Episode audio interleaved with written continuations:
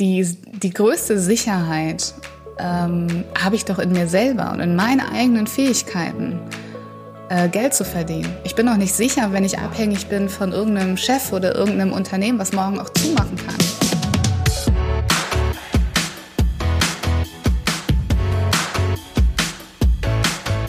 Der Lebensunternehmer-Podcast. Der Podcast für dein glückliches und selbstbestimmtes Leben mit Johannes Ellenberg.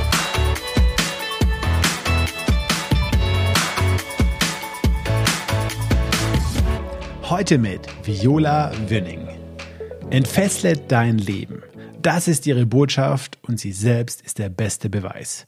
Mit 19 entschied sich Viola gegen ihren Traumjob und für die Berufslaufbahn als Manager und Führungskraft.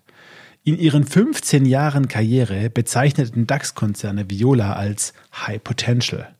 Aber erst heute, nach ihrer Kündigung, lebt sie ihr wahres Potenzial als Speaker, Mentor und Trainer.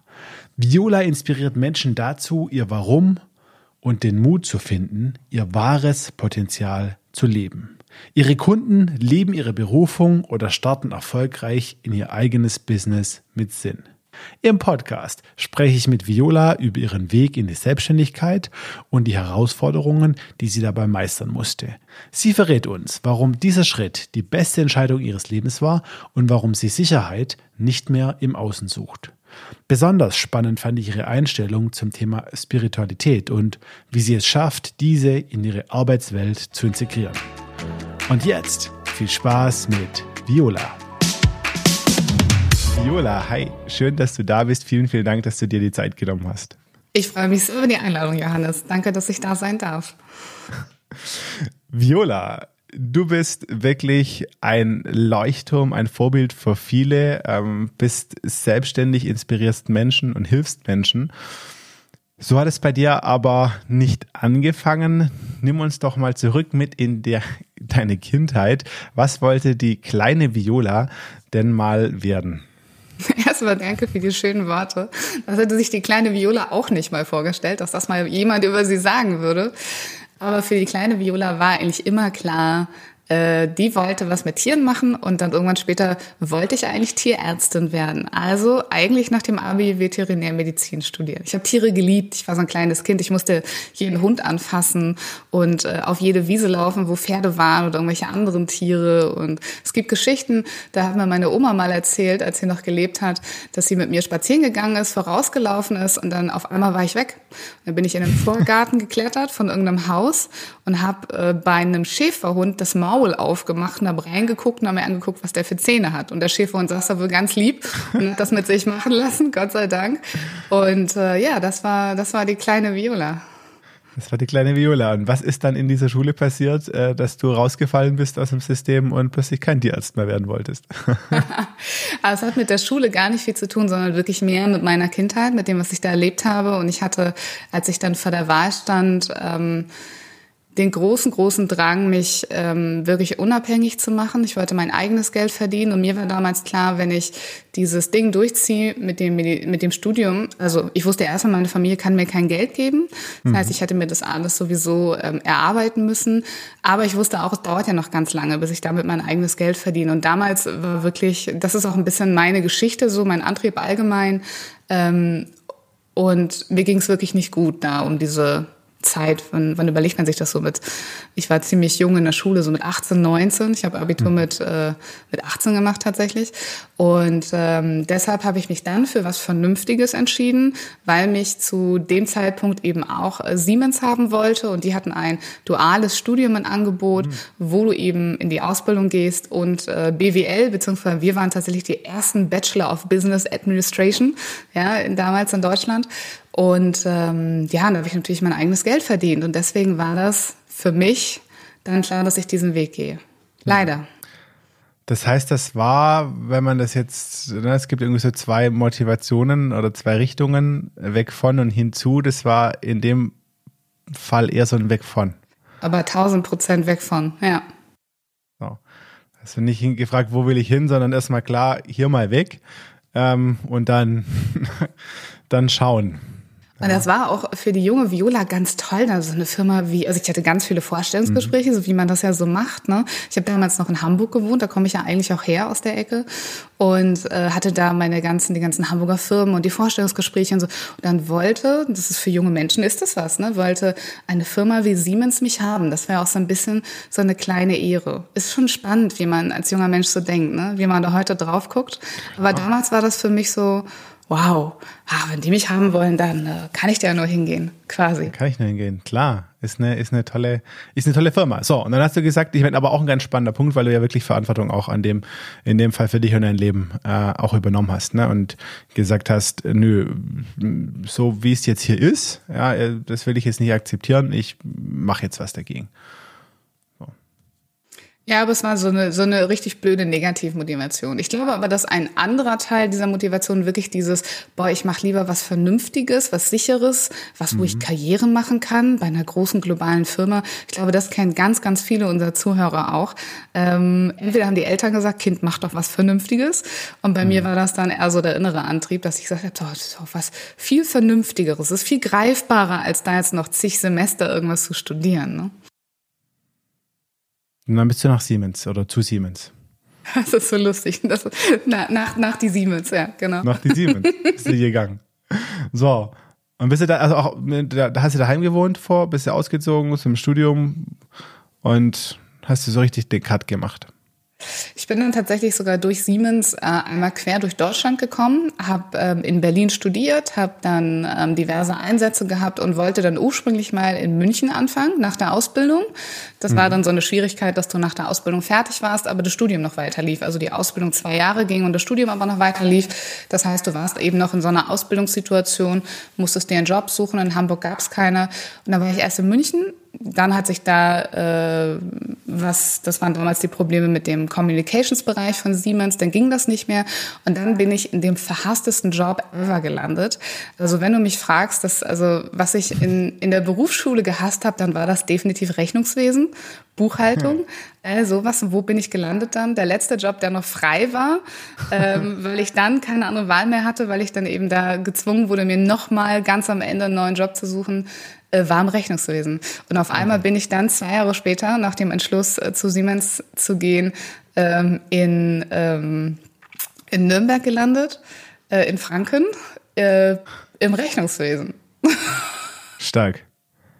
Stark.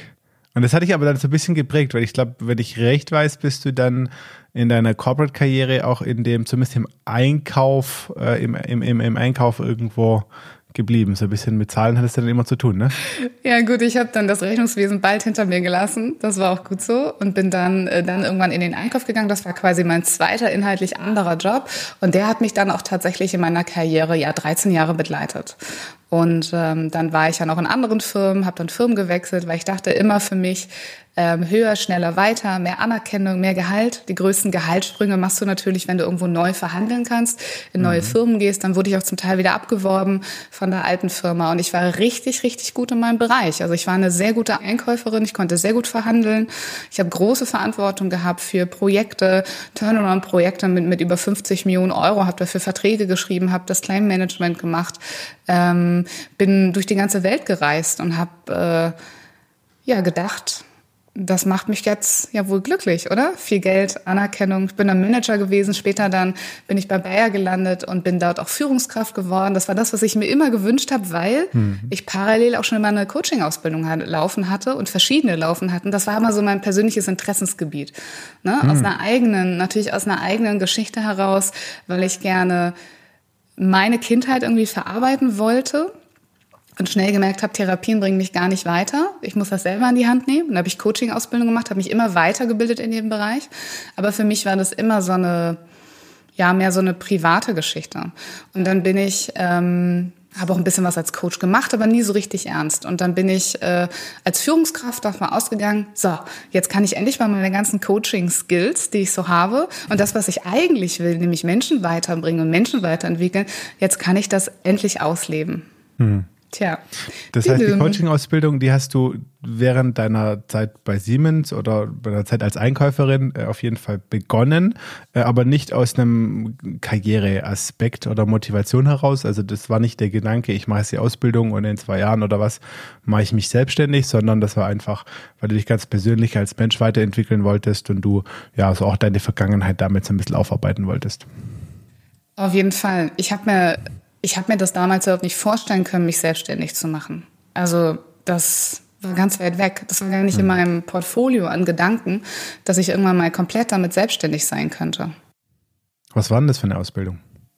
Ich habe äh, angefangen mit NLP tatsächlich. Also ich bin seit Mitte 20, was ja schon ein paar Jährchen her ist, bin ich NLP-Master und ähm, habe dann immer weitergemacht. Habe mich dann in Bereichen äh, systemische Ausbildung, ähm, Strukturaufstellung, äh, irgendwann kam das Thema Spiritualität dazu.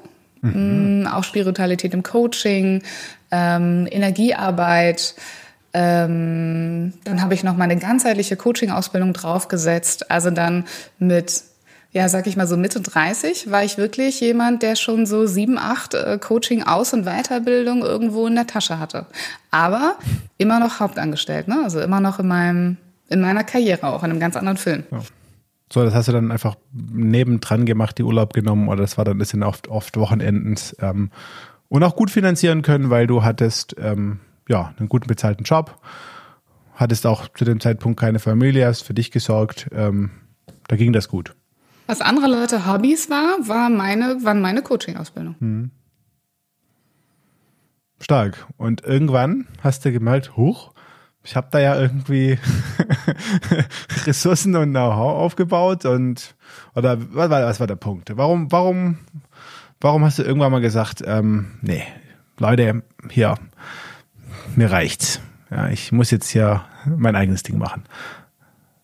Also es war ein sehr schleichender Prozess, muss man sagen. Und schon damals, als ich diese Entscheidung getroffen habe, als junger Mensch einen vernünftigen Weg zu gehen, glaube ich, da spürt man schon, äh, die Vernunft ist nicht das, was uns glücklich macht. Die Sicherheit, mhm. die wir vermeintlich fühlen, heute sehe ich das auch ein bisschen anders, ja, ist nicht das, was uns glücklich macht. Und wenn ich jetzt auf einer Bühne stehe heutzutage, dann sage ich immer den Satz, ich kletter die, kletterte die Karriereleiter Stufe um Stufe höher. Und als ich dann oben angekommen war, stellte ich fest, dass meine Leiter leider an der falschen Wand lehnte. ähm, das heißt, es hat sich eigentlich über viele Jahre dann der Gedanke wirklich eingeschlichen. Ich gesagt habe, Viola, was machst denn du hier eigentlich? Was machst mhm. du da?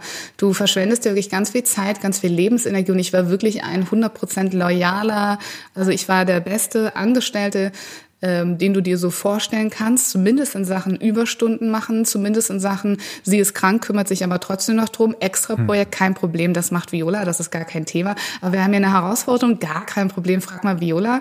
Ach, die kann auch noch schnell das trainieren oder das moderieren oder noch mal schnell einen Lieferantentag organisieren. Ich habe das immer alles angenommen, ähm, weil ich immer schon ein High Performer war. Ich wurde auch intern als sogenannte High Potential ähm, gedealt. Hm. Ja, das sind dann die, die Leute, denen du eine Karriere voraussagst sagst. Also du sagst, die werden auf jeden Fall ein paar Tarifstufen oder dann Karrierestufen, irgendwann war Tarif mhm. für mich natürlich auch kein Thema mehr, ähm, weiter höher kommen. Und ähm, deswegen war ich auch in so einem Film, der so der sich ja erstmal sehr schlüssig anhört. Ne? Also wer gibt das schon freiwillig auf? So eine Karriere mit ganz viel Geld, du weißt, du kommst auf jeden Fall weiter, du musst dir da keine Gedanken machen. Ähm, aber ich persönlich, privat zu Hause, ich bin daran zerbrochen. Ja, ich hatte mehrere Burnouts, also definitiv einen echten, sage ich mal in Anführungszeichen, wo ich auch dann wirklich in der mhm. Klinik gelandet bin. Ich hatte ein paar Nahhände, wo ich dann selber noch irgendwie die Reißleine ziehen konnte. Aber es war immer klar, dass die, dass dieser Job mir mehr Lebenskraft, Energie und all das raubt und Zufriedenheit mhm. und Glück raubt, als das, was ich da reingesteckt habe. Also das war das war keine gute Balance. Hm. Wie alt warst du das, äh, da, als du gemerkt hast, ähm, so langsam, hm, irgendwie läuft hier was in die falsche Richtung? Ich glaube, das war so der Bereich, wo ich dann wirklich immer ein Manager wurde und gedacht habe, so jetzt kann ich was verändern. Und dann habe ich gemerkt, ach nee, kann ich doch nicht. Ne? Der Rahmen bleibt irgendwie die äh, mein, mein Rahmen, den ich habe, Menschen zu verändern oder denen die, die, den, die Möglichkeit zu geben, zu wachsen, den bekomme ich ja auch nicht, weil ich sitze immer noch in der gleichen Schuhschachtel, ich habe immer noch die gleichen Chefs, ich habe immer noch das gleiche Dach mhm. drüber, auch wenn ich jetzt mehr Verantwortung habe und manchmal hat es mir sogar mehr wehgetan, gewisse Sachen durchdrücken zu müssen oder weitergeben zu müssen an meine, meine Mitarbeiter oder an meine Teams dann damals. Und das fing so an, ja, also wirklich mit, mit Anfang 30, glaube ich, muss man sagen. Ne? Also ich sage heute immer so, es waren schon so gute sieben Jahre, ähm, wo, glaube ich, ab dem ersten Gedanken, wo ich dachte, nee, das kann jetzt hier nicht mehr so weitergehen und willst du das wirklich und was machst du eigentlich, ähm, wo das so der Samen gepflanzt wurde. Ne? Und ich hatte halt damals keinen Menschen an meiner Hand, der gesagt hat, Viola, hör mal zu, die Selbstständigkeit, ja, sie ist nicht einfach, aber guck mal, so geht das. Mhm. Mach mal Schritt eins, zwei, drei, vier, fünf. Ähm, äh, sondern für mich war das ein Riesenberg, vor dem ich ganz alleine stand. Also auch wenn du heute, heute ist das immer noch so, wenn du Coaching-Ausbildung gehst, wenn du da mal guckst, wer von den Leuten macht sich denn wirklich selbstständig danach, das sind von zehn vielleicht zwei oder mhm. drei. Das ist halt einfach so. Ne? Also das war irgendwie vollkommen akzeptiert in der Branche, dass du all diese Ausbildung machst und mhm. dann machst du das halt so für dich nur, ja, sozusagen. Aber der ja auch langsam. Und deswegen war das. Hast du auch mal lang einfach die Ausbildung gemacht und warst irgendwie damit happy, hat dir auch was gegeben, ist ja auch kein Fehler, ne? hat dir was gebracht und aber irgendwann hast du dann halt gemerkt, ähm, ja, kann man vielleicht dann auch einsetzen, ne? Ja, es war ehrlicherweise sogar ein sehr, sehr harter Moment. Ich bin, ähm, also ich war in, de, in dem Gipfel von allen. Ich saß dann irgendwann auch schon vor meiner Chefin und, und bin in Tränen ausgebrochen, weil ich einfach nicht mehr konnte, weil ich glaube, das geht ja alles nicht mehr. Und ich habe ähm, äh, ich habe immer so eine Autobahnausfahrt gehabt, wo ich wusste, wenn ich da jetzt wieder rausfahre, dann komme ich wieder nach Hause. Und jeden Morgen bin ich so vorbeigefahren, dachte so, boah, was willst du jetzt gerne wieder? Hier diese Autobahnausfahrt, dann noch an einem netten Kaffee anhalten, dann wieder zu Hause. Also ich kann mir nichts Schöneres vorstellen, als irgendwie, ich habe Homeoffice geliebt, mhm. ja, tue ich auch heute noch. Ich finde es total toll, zu Hause zu mhm. sitzen mhm. und für mich hinzuarbeiten und produktiv zu sein. Und, ähm, und an diesem Morgen habe ich einen Anruf gekriegt und ähm, das war ein sehr trauriger Anruf. Ich habe die Nachricht gekriegt, dass ein guter Freund von der Familie verstorben ist, also von heute auf morgen einfach. Und an dem Tag habe ich diese Ausfahrt genommen. Ich bin da rausgefahren, ich bin wieder nach Hause gefahren und ich habe mir die Frage gestellt, Viola, was wäre denn eigentlich, wenn du morgen tot umfallen würdest? Hättest du denn dieser Welt gegeben, was du ihr hättest geben können? Hättest du das gelebt, was dich glücklich gemacht hätte? Hättest du irgendwas in dieser Welt verändert? Und die Antwort war ganz klar, nein, hättest du nicht. Und das war ein Punkt, wo ich entschlossen habe, und ab jetzt will ich es zumindest versuchen. Und ab jetzt will ich diesen Weg gehen, der mich glücklich hm. macht. Und den Weg gehen, die die Welt vielleicht auch braucht. Also ich war immer schon jemand, der viel von plastikfrei, ähm, ich bin Veganer, ne? also plastikfrei ähm, essen äh, essen, plastikfrei sein, so vegan wie möglich essen, gesund essen, ähm, möglichst also energieeffizient leben und also mich hat das schon immer interessiert, diese Welt irgendwie zu einem besseren Ort zu machen. Aber ich habe gespürt und das Witzige daran ist, ich habe in einem Chemieunternehmen gearbeitet, ne? also in einer Chemiesparte mhm. von Bayer damals. Also allein schon diese inneren Konflikte, ja. dass ich jeden Tag in eine Firma gefahren bin, das war ähm, das war einfach gar nicht so klar. Aber an dem Tag wurde es dann klar und ich habe gesagt, nein jetzt kündige. So, bis am nächsten Tag zum Chef, hast die Kündigung hingelegt. Fast. Ich habe ich hab dann mich schon noch mal ein bisschen damit mhm. beschäftigt. Ich glaube, es ist so der Klassiker. Ich habe so drei Bücher gelesen über Marketing, also über Sog-Marketing, mhm. wie man Unternehmen gründet und so weiter. Ich habe dann gekündigt, relativ zeitnah, hatte dann aber noch ein halbes Jahr ähm, Kündigungszeit und bin dann erst ein halbes Jahr später auch rausgekommen, sozusagen. Ich war immer ein loyaler Mitarbeiter. Ich habe so ein Riesenprojekt mhm. gestemmt in der Firma und war also vollkommen auch da mit Überstunden ja. komplett involviert und habe mich dann verabschiedet und dann stand ich dann da. Es war ein 1. Juli und ich dachte so, boah, krass. Du musst nirgendwo mehr hingehen. Du musst dich nicht morgens ins Auto setzen und irgendwo hinfahren. Und jetzt kannst du erfolgreich werden in deiner hm. Selbstständigkeit. Dachte sie noch, so naiv wie sie war. Weil sie hatte ja drei Bücher ja, gelesen. Ja, ey, immerhin. Ist mehr wie viel, viel, viele andere, ja. Ähm, okay, so da hattest aber dann diesen, dieses, äh, dieses Szenario, dass du, wenn ich das richtig verstanden habe, ähm, raus bist, aber mit Überstunden Urlaub auch noch eine gewisse Zeit hattest, wo du einen Bayer-Gehalt bezogen hast, aber nicht arbeiten musstest für Bayer. Ist das richtig? Das stimmt nicht. Nee, so habe ich es nicht gemeint. Okay. Nee, nee, ich war wirklich noch ein halbes Jahr da. Ich hatte eineinhalb Wochen Urlaub noch oder okay. zwei oder so. Okay. Von daher. Nee, ganz im Gegenteil. Ich habe eigentlich sogar noch so viel Zeit da in, in was wäre immer noch so mein Leben. Ich habe da noch so viel Zeit investiert, dass ich eigentlich für meinen Businessaufbau per se nebenbei fast gar nichts gemacht habe, außerhalb eben diese drei Bücher mhm. zu lesen. Mir mal, ich habe mir ein Logo bei Fiverr erstellen mhm. lassen. Kennst du ja, ne? Für 15 Dollar oder sowas war das damals. Ähm, habe mir einen Namen überlegt. Ähm, habe eine Website gemacht. Ich glaube, das war so meine Vorbereitung. Wusstest du denn, ich meine, das eine ist, diesen Entschluss zu treffen, ja, ähm, im Moment mal, hier passt was nicht, ich habe hier einen Wertekonflikt. Ähm, ich will jetzt, will es selber, aber wie sah dieser Prozess aus, ähm, herauszufinden, was du denn da anbieten willst am Markt? War das dir sofort klar und, und was war es genau, was du, was du zu Beginn deiner Selbstständigkeit angeboten hast? Ich würde dir jetzt sogar mein erstes Logo zeigen und du würdest dich äh, weglachen. Also der Name meines Coaching-Auftritts damals war Coaching für Lebensqualität. Und es gab so ein Logo mit einer Frau, die vor einem Sonnenuntergang stand. Das war so äh, pink, lila, Aprikot. Hm. Ja, sah wirklich richtig schön aus. Und das war es dann auch schon bis zu dem Zeitpunkt. Natürlich hatte ich keine Ahnung. Ich habe zwar Bücher gelesen über Positionierung und alles und ich habe mich da ein bisschen dran langgehangelt, aber ich hatte ja gar keine Ahnung den Markt. Also das muss man schon sagen. Dieser Switch vom Angestellten zum Unternehmer, den machst du nicht mit der Entscheidung, dass du kündigst und dass du dich jetzt selbstständig machst, sondern der hat bei mir Jahre gedauert und ich muss auch ganz ehrlich sagen, wahrscheinlich dauert er auch immer noch, ja.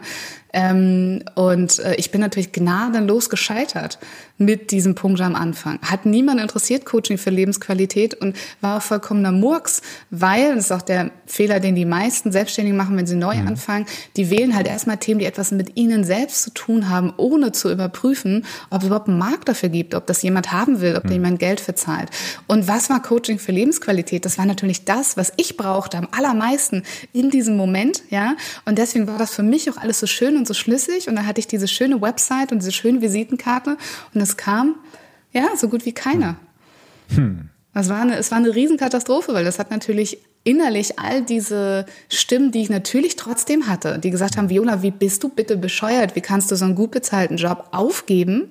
Ähm, und jetzt äh, dich in so ein Risiko wagen, wie willst du deinen Lebensstandard halten? Also ich meine, ich lebe ja immer noch hier, also irgendwann hat es ja scheinbar funktioniert, auf 200 Quadratmeter in Köln am Waldrand. Das, das ist ja kein Pappenstiel, das muss ja auch erstmal bezahlt werden. Ja, Meine Urlaube, ich hab, bin schon immer gerne gereist, ähm, ich habe einen gewissen Lebensstil und äh, die ersten Monate waren richtig, richtig teuer. Mhm. Aber die waren richtig teuer, nicht weil ich Kosten hatte, sondern weil ich nichts eingenommen habe. Und das habe ich halt vollkommen unterschätzt. Und das habe ich natürlich erst dann gemerkt, nachdem ich gemerkt habe, huch, äh, lila-rosa Coaching für Lebensqualität will ja gar keiner mhm. kaufen. Und dann? Und dann habe ich das Glück, dass ich immer schon eine Mentalität hatte, die heißt, ich werde nicht aufgeben. Und wenn andere das können, dann kann ich das mhm. auch. Und dann habe ich äh, ganz viele, nochmal, ganz viele Ausbildungen gemacht, dann aber im Bereich Business, Businessaufbau, mhm. ganz viele Experten auch weltweit besucht, bin auch nochmal richtig in die Persönlichkeitsentwicklung gegangen. Ich muss auch heute sagen, dieser, dieser Teil, also dieser Teil, diese letzten Jahre, in denen ich selbstständig bin, das hat in mir einen größeren Wachst, ein größeres Wachstum hervorgerufen in meiner Persönlichkeit, als es jemals all die Coaching-Ausbildungen, Therapien, whatever ich mhm. gemacht habe, vorher jemals gemacht haben. Ja? Das heißt, überhaupt nochmal das Thema Money-Mindset aufzuräumen. Ja? Wenn du als Angestellter monatlich dein Geld auf deinem Konto hast, ähm, äh, das fühlt sich richtig scheiße an, wenn du dann auf einmal dafür verantwortlich bist, dass es, dass es selber mhm. reinkommt. Und dann kommen auf einmal all die Glaubenssätze über Geld, die dich in deinem Leben vielleicht noch nie so sehr beeinflusst haben. Ja, also ganz riesige Themenfelder, die ich äh, aufgeräumt habe. Ja, auch all die Fragen, die sich ähm, auch meine Kunden heute natürlich mal stellen, wenn sie in die Selbstständigkeit denken: Warum sollte dann jemand von mir was kaufen? Ähm, was kann ich dann schon der Welt geben? Ne? Warum bin, sollte ich dann Experte sein? Gibt doch schon so viele da draußen, die das auch machen.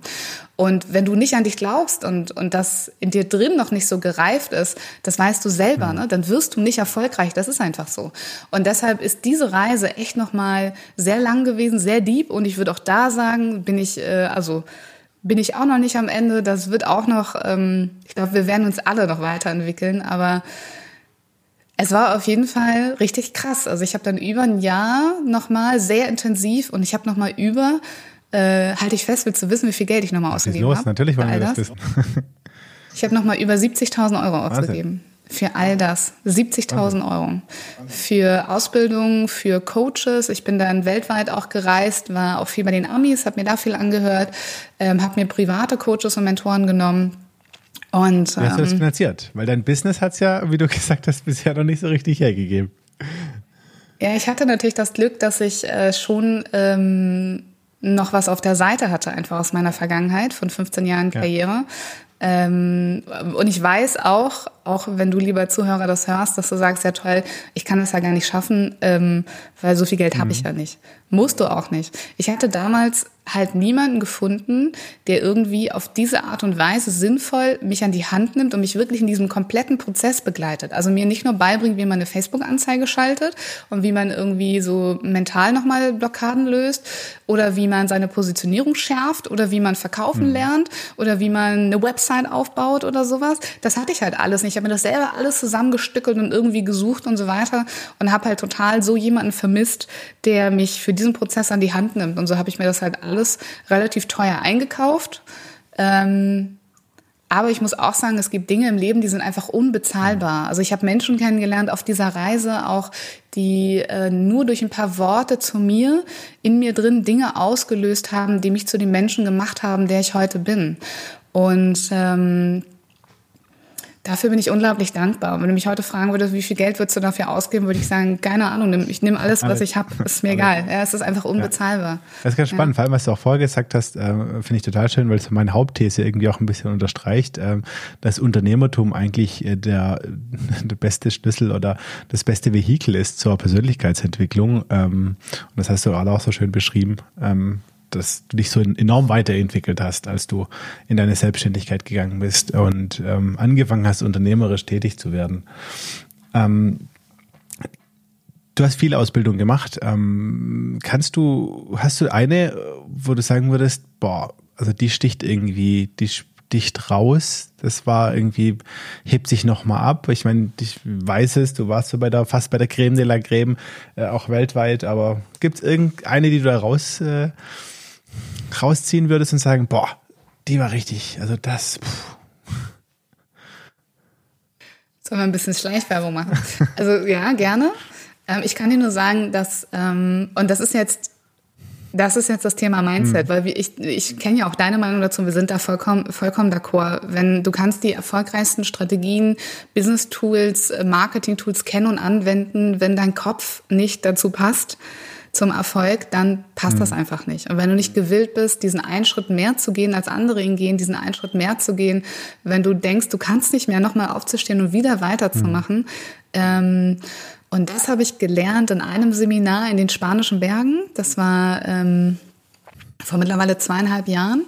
Äh, das ist ein Seminar von Success Resources, ist ein internationaler Trainingsanbieter und dieses Seminar heißt Enlightened Warrior Training mhm. Camp. Mhm. Ähm, was ich übrigens heute auch weiterführe. Also jetzt, wo wir gerade telefonieren, läuft ja mein Business Warrior Bootcamp. Hm. Also genau diese Mentalität, diese, ähm, diese Warrior-Mentalität, diese Krieger-Mentalität, dieses Ich kann alles schaffen. Also in diesem Seminar ähm, in diesen paar Tagen in den spanischen Bergen habe ich Dinge getan, die habe ich noch nie in meinem Leben getan. Mein Körper hat Dinge ausgehalten, die musste er noch nie in meinem Leben aushalten. Ich bin Todesängste überwunden, die habe ich noch nie in meinem Leben, bin ich damit konfrontiert worden. Und gleichzeitig war so viel Verbindung, so viel Liebe, so viel ähm, Verbundenheit da zu den Menschen, die mich dabei unterstützt haben, vor Ort durch diese Ängste zu gehen. Das sind Verbindungen, die bis heute noch halten. Also es ist, es ist einfach was fürs Leben gewesen. Und ein Warrior spricht nicht über das, was im Enlightened Warrior Training Camp passiert ist, damit alle anderen auch die Chance haben, das zu, zu erleben. Ähm, aber eins kann ich vielleicht sagen, ich habe da auch jemanden kennengelernt, der mir damals ähm, du kennst ihn ja auch, wir können ja über ihn sprechen, ne? über den, über den Tobi, über den Tobias Beck. Und wir waren dort beide als Teilnehmer und ich habe da wirklich ähm, an vielen Tagen Übungen mit ihm gemacht, also eigentlich fast allen. Wir hatten irgendwie immer, es soll, manche Dinge sollen einfach so sein im Leben. Also wir wurden irgendwie immer zueinander zugeordnet. Wir haben uns sehr gut kennengelernt. Ich würde behaupten, dass er mich besser kennt als viele Menschen in meinem Leben und umgekehrt auch, weil es halt sehr, sehr grenznah mhm. ist, was du da erlebst. Und da passieren Dinge, da das darfst du auch Deutschen manchmal gar nicht erzählen. Die fassen sich an den Kopf und sagen, was machst mhm. du da bitte? Viola, hast du nicht mal alle Tassen im Schrank? Warum machst denn du sowas?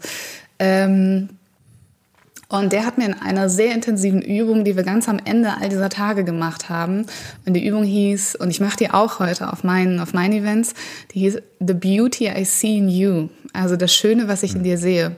Und du guckst dem anderen ganz, ganz tief in die Augen und nach all den Tagen erzählst du ihm, was du in ihm siehst, die Kraft und das, was er kann. Und Tobi hat als damals ganz tief in meine Augen geguckt und äh, die Tränen liefen schon, also das war eh schon alles vorbei, also alle Barrieren waren runtergefahren. Er hat einfach gesagt, Viola, deine Geschichte und deine Energie gehört auf die Bühne. Hm. Geh auf die Bühne. Und das war für mich damals gar kein Thema. Ich war halt einfach Coach und Trainer bis dahin. Also klar, auch eine kleine Bühne, aber irgendwie anders. Und wenn dir das so jemand sagt, dann denkst du dir, ja, denke ich dann wohl doch mal drüber nach. Ne? Also keine Ahnung, wenn mir das jetzt der Herr Müller von nebenan gesagt hätte, hätte ich es vielleicht nicht so ernst genommen. Und ähm, dieser Moment war nicht nur sehr berührend für mich, sondern ich habe das auch sehr ernst genommen, weil ich auch gespürt habe, dass er das ernst gemeint hat.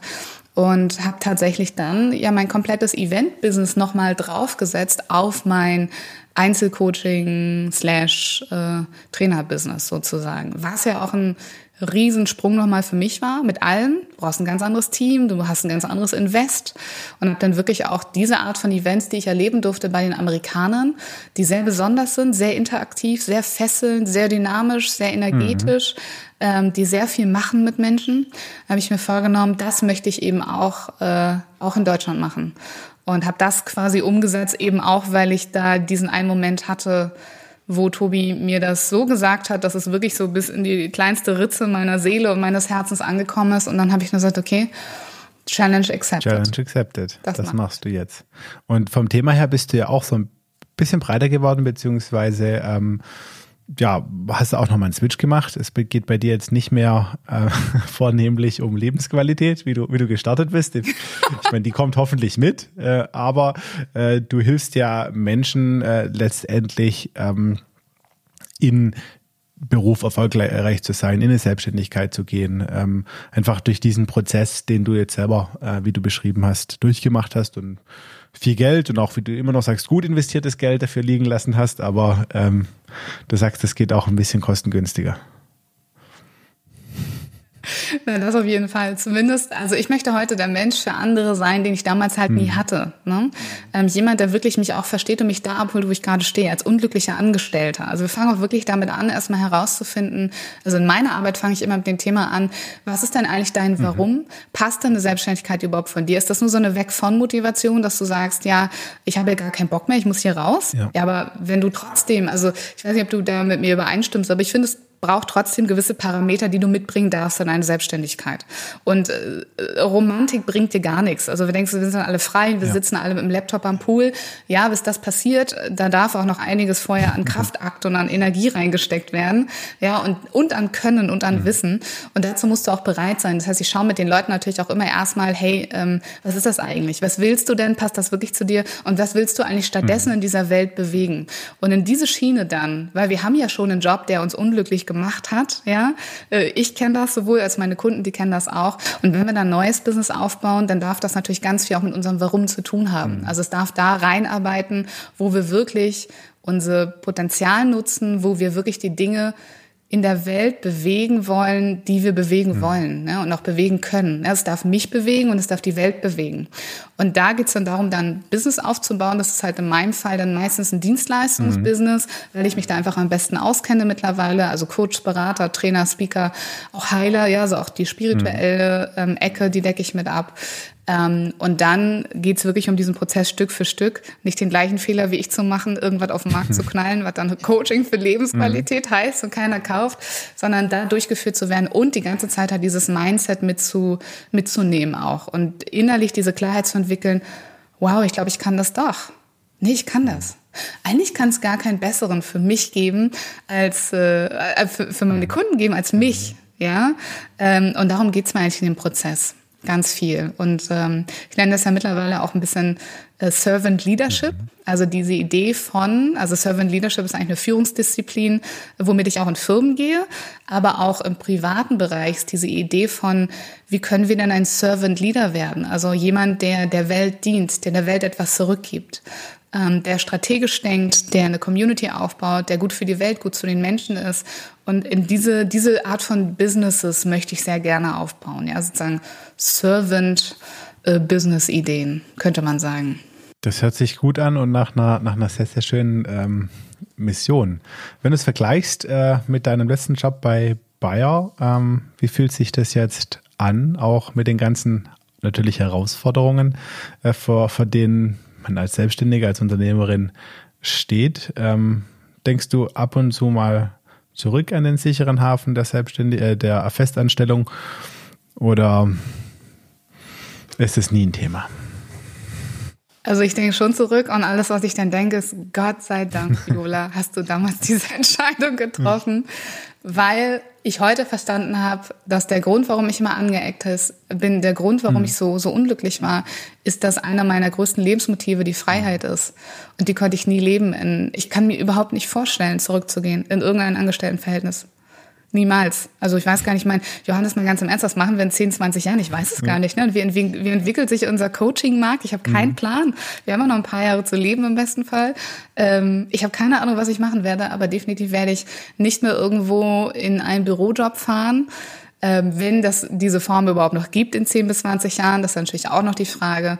Ähm, und werde meine Zeit und meine Lebenskraft da reinstecken, dass ich irgendwelche PowerPoints mhm. male oder Excel-Listen pflege oder Projekte auf den Markt bringe, die genauso gut jemand anders auf den mhm. Markt bringen kann, ja, sondern ich liebe das, meine Einzigartigkeit zu leben und mein Potenzial zu leben und ganz nah an mir zu sein und an dem, was ich tun kann. Und äh, das sind dann immer noch am Ende die Jobs, die wir uns selber mhm. kreieren. Ne? Das klingt so, als hättest du dir Ressourcen aufgebaut, ähm, erarbeitet die, wo, wo du für dich weißt, dass du sie eigentlich nie verlieren kannst. Also das Thema Sicherheit, das wir alle ja irgendwo brauchen, egal woher wir sie nehmen, ähm, ziehst du jetzt nicht aus deinem aktuellen existierenden Business. Die größte Sicherheit ähm, habe ich doch in mir selber und in meinen eigenen Fähigkeiten äh, Geld zu verdienen. Ich bin auch nicht sicher, wenn ich abhängig bin von irgendeinem Chef oder irgendeinem Unternehmen, was morgen auch zumachen kann. Oder der Chef wechselt und er fängt an, mich zu mobben und zu dissen, weil irgendwas los ist. Das habe ich auch schon erlebt. Es gab viele Chefs, einfach weil ich so gut war, die dann ein Riesenproblem mit mir gekriegt haben. Und dann hatte ich ein Riesenthema und dann wurde ich bei der nächsten Gehaltsrunde nicht mit berücksichtigt.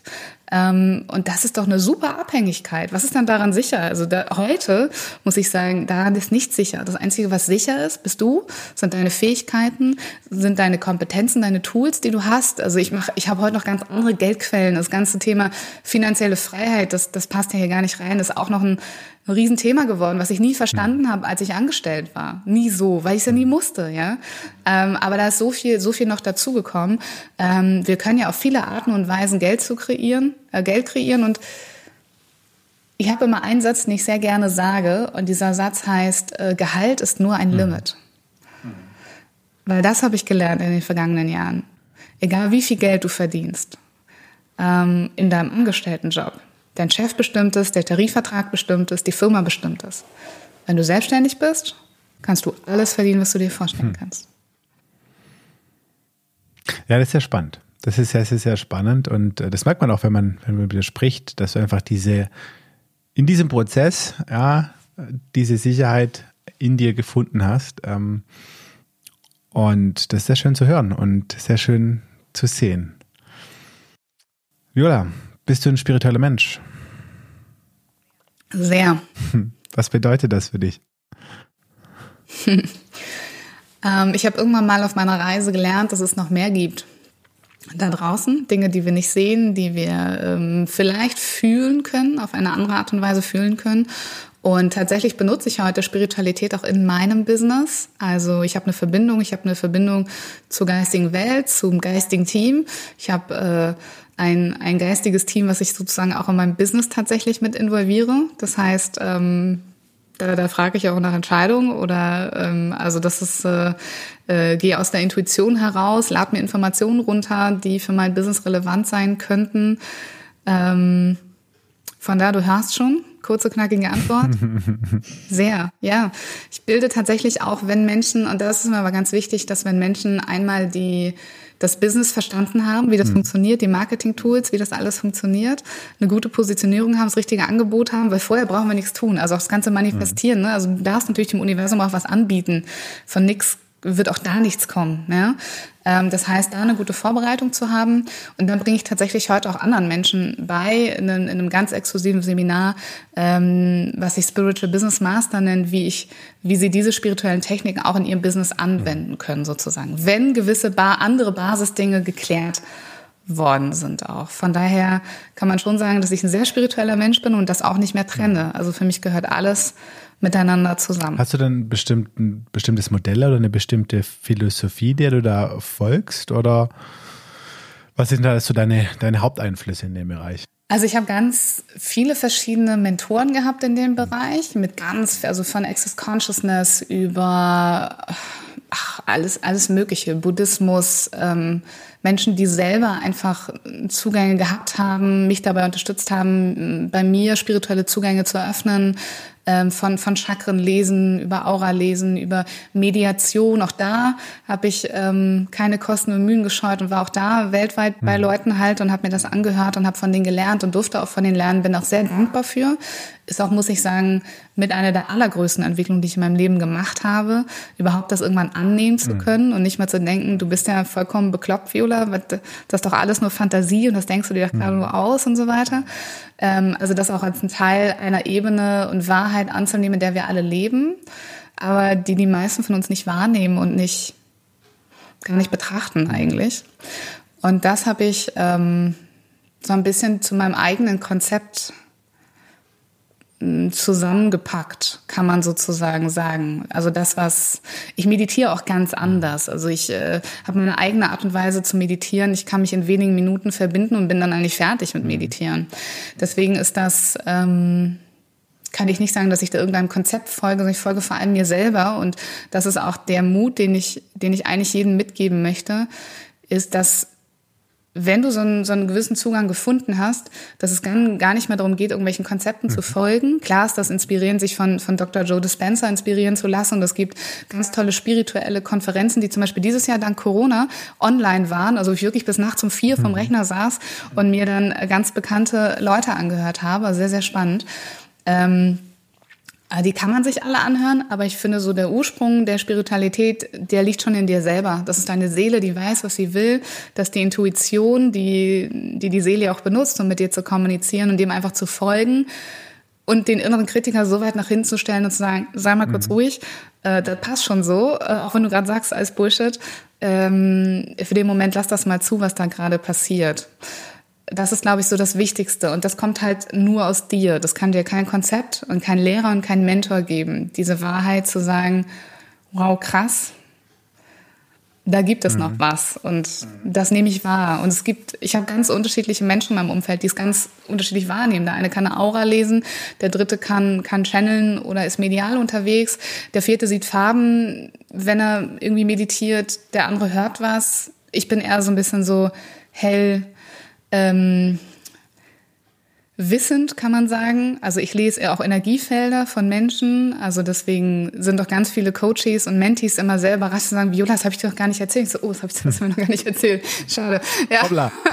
ja, hoppla. Ja, ähm, ne, oder irgendwie so, ähm, das ist, es, es hilft mir natürlich unglaublich auch in meiner ja. Arbeit, halt Dinge wahrzunehmen ja. und Informationen zu haben, die ähm, ja, die erstmal so ad hoc. So zwischen den Zeilen. Nicht ausgesprochen wurden. Sagen. Also so zwischen, zwischen den Zeilen, klar, zwischen, ähm, zwischendrin. Ja, also die, die, die feinen Töne einfach auch zu hören, ja.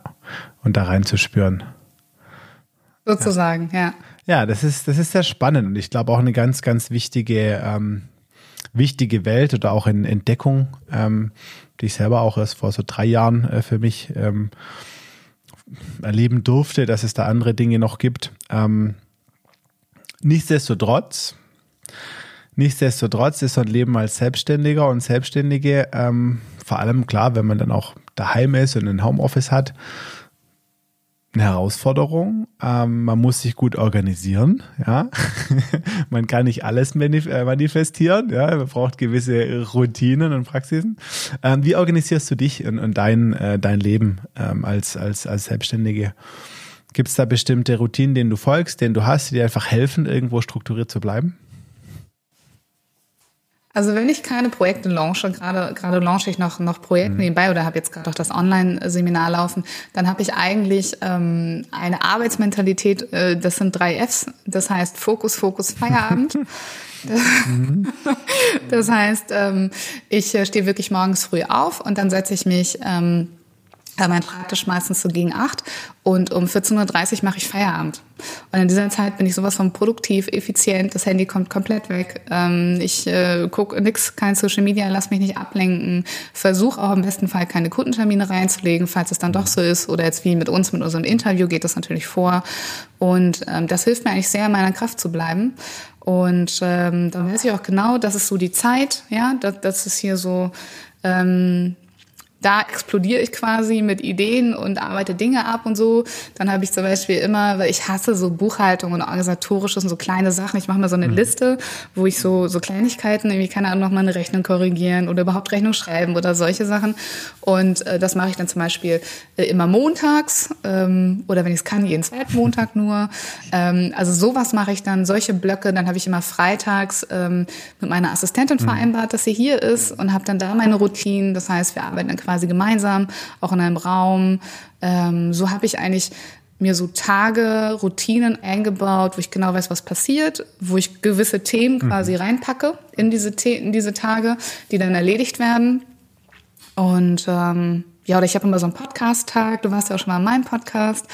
Und äh, da habe ich halt immer nur zwei Tage im Monat, wo ich dann Interviewgäste einlade und dafür mache ich die aber an mhm. einem Tag sozusagen hintereinander.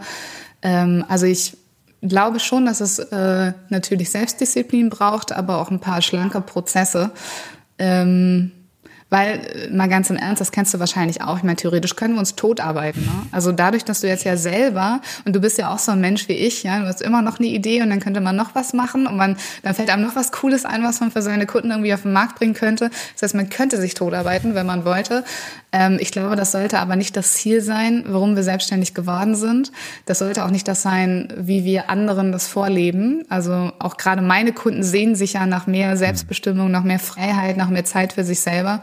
Und deswegen äh, muss ich mich manchmal selber ermahnen, dass ich mich dann wieder an diese Sachen halte. Und manchmal wische ich mich auch dabei, dass ich mich abends wieder hinsetze und meinen Laptop nehme und irgendwas an meiner Website mhm. Noch rumbastle, weil es mir gerade in dem Moment Spaß bringt. Aber das mache ich dann halt auch einfach gerne. Das, das ist dann auch eine andere Hausnummer. Das ist ein, ein kann oder er will. Ja. ja. Aber wann machst ja. du Feierabend? Habe ich das richtig verstanden? Du fängst um 8 an und machst um 14.30 Uhr Feierabend. Ja. Ich gehe dann mit meinem Hund Gassi. Mittlerweile wird es ja schon ja. früher dunkel. Das heißt, ich muss schon ein bisschen früher raus. Ich mache mir dann meistens erst was zu essen, auch zum Mittag. Gehe dann mit meinem Hund Gassi und genieße dann quasi den restlichen Tag. Gehe zum Sport. Ich habe äh, eine Mitgliedschaft in einem Wellness, ähm, sehr schönen Wellness-Tempel hier um die Ecke. Äh, was jetzt leider, ja, dank Corona natürlich ein bisschen mhm. eingeschränkt nur ist dieses Jahr. Aber das ist so eigentlich das, ähm, weil natürlich das auch das Leben ist, was ich mir was ich, also das ist der Lebensumstand, den ich mir natürlich auch mit erarbeiten mhm. möchte, wenn ich in eine Selbstständigkeit gehe. Ne? Stark. Und du sparst das nicht auf, ne? Das ist für irgendwann mal, sondern du sagst, äh, Moment mal, so will ich eigentlich leben, deshalb organisiere ich mein Leben gleich so und schau dann, dass ich es dass ich's passend mache, dass ich es hinbekomme in dem Rahmen und sagst nicht, ähm, ja, ich hm, muss jetzt hier mal reinhauen noch ein paar Jahre ähm, und dann irgendwann kann ich um 14 Uhr Feierabend machen. Das wäre wieder so eine klassische ja. Angestelltenmentalität, ne? So dieses, ich ziehe das jetzt ja. hier durch, egal ob es mir gut geht oder ja. schlecht geht. Und wenn ich dann in Rente gehe, dann, dann habe ich ein mhm. tolles Leben. Ja, du weißt ja nicht, was dir morgen passiert. Ne? Und das war ja auch diese Erfahrung, die ich auch gemacht habe. Ne? Was passiert, wenn ich morgen nicht mehr da bin? Dann ist es ja jeder Tag wert, gelebt zu werden und natürlich auch dass ich halt mein Bestmögliches an dem Tag gegeben habe für wen auch immer oder jemand anderes. Ne? Aber ich muss auch sagen, Kunden gehen bei mir immer vor. Also ähm, wenn wenn ich einen äh, Call mit meinen Mentees mhm. habe, dann gehe ich auch nicht ins Wellness, sondern dann setze ich mich auch abends um um sieben noch mal hin und mache mit denen zwei Stunden Call oder so. Also ich bin da sehr locker und sehr flexibel. Also es das geht wirklich nur um die Zeit, wo ich mich selber organisiere für die To-Dos, die ich halt habe. Ja gut, und ich meine, das ist mal so ein Ordnungsrahmen. Ne? Also ich denke, es hilft mir auch äh, grundsätzlich einfach mal sagen, das ist das Ideal. So würde ich das gerne haben. Ja, 8 bis 14.30 Uhr maximal arbeiten. Ja, So, und dann natürlich gibt es Ausnahmen und natürlich muss man flexibel sein, aber wenn man sich einmal so sein, sein Ideal, zumindest jetzt für jetzt, ja, mal festgelegt hat, dann fällt es einem ja auch viel einfacher, sich daran zu orientieren oder dann auch hinzukommen. Wenn ich irgendwie gar nicht definiere, wie ich es gern hätte, ja dann, wie soll ich dann jemals hinkommen? Ja. Klar, ja, ja, klar, klar. Und es gibt ja auch ganz viele, die immer propagieren, du musst hart arbeiten und so weiter in der Selbstständigkeit und auch noch nachts und das noch machen. Und ich kann das auch bestätigen, dass ich solche Phasen hatte und auch immer noch habe, ja. Ähm, aber Selbstständigkeit darf auch leicht sein. Also so viele haben diese Glaubenssätze, Selbstständigkeit, da musst du hart arbeiten, Erfolg muss dir hart erarbeitet sein und das füttert natürlich all diese Glaubenssätze, mhm. ja.